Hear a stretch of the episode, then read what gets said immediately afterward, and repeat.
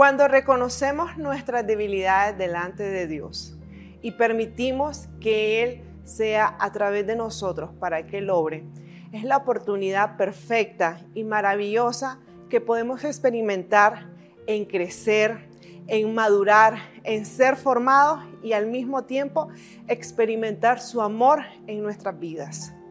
Moisés era tartamudo, pero fue un líder que el Señor levantó para liberar a su pueblo Israel.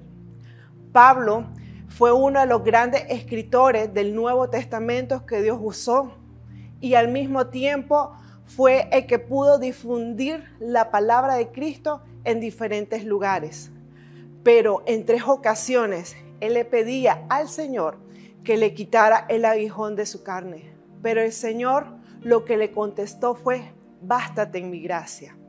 Porque realmente lo que el Señor quería era que en medio de su debilidad poder ver Él, que era la mano del Señor, el poder de Dios en su vida. Y quiero compartirte esta palabra que se encuentra en 2 de Corintios 12:9 y dice así: Y me ha dicho, bástate en mi gracia, porque mi poder se perfecciona en la debilidad. Por tanto, de buena gana me gloriaré más bien en mis debilidades, para que repose sobre mí el poder de Cristo.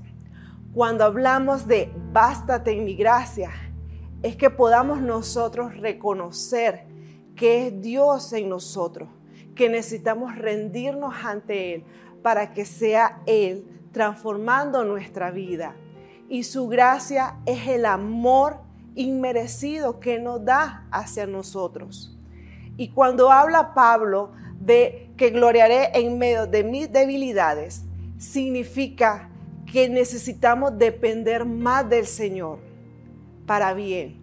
Porque entre más dependamos del Señor, entre más nosotros busquemos, nos rindamos nuestra vida, que lo necesitamos a Él, es ahí donde Él comienza a obrar.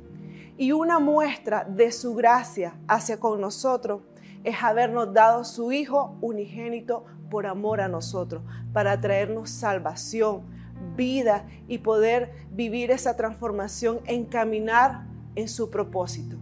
Hoy yo te invito a que podamos nosotros decir, seas tú en mi vida, Señor, en reconocer en todos mis caminos que se haga conforme a tu voluntad.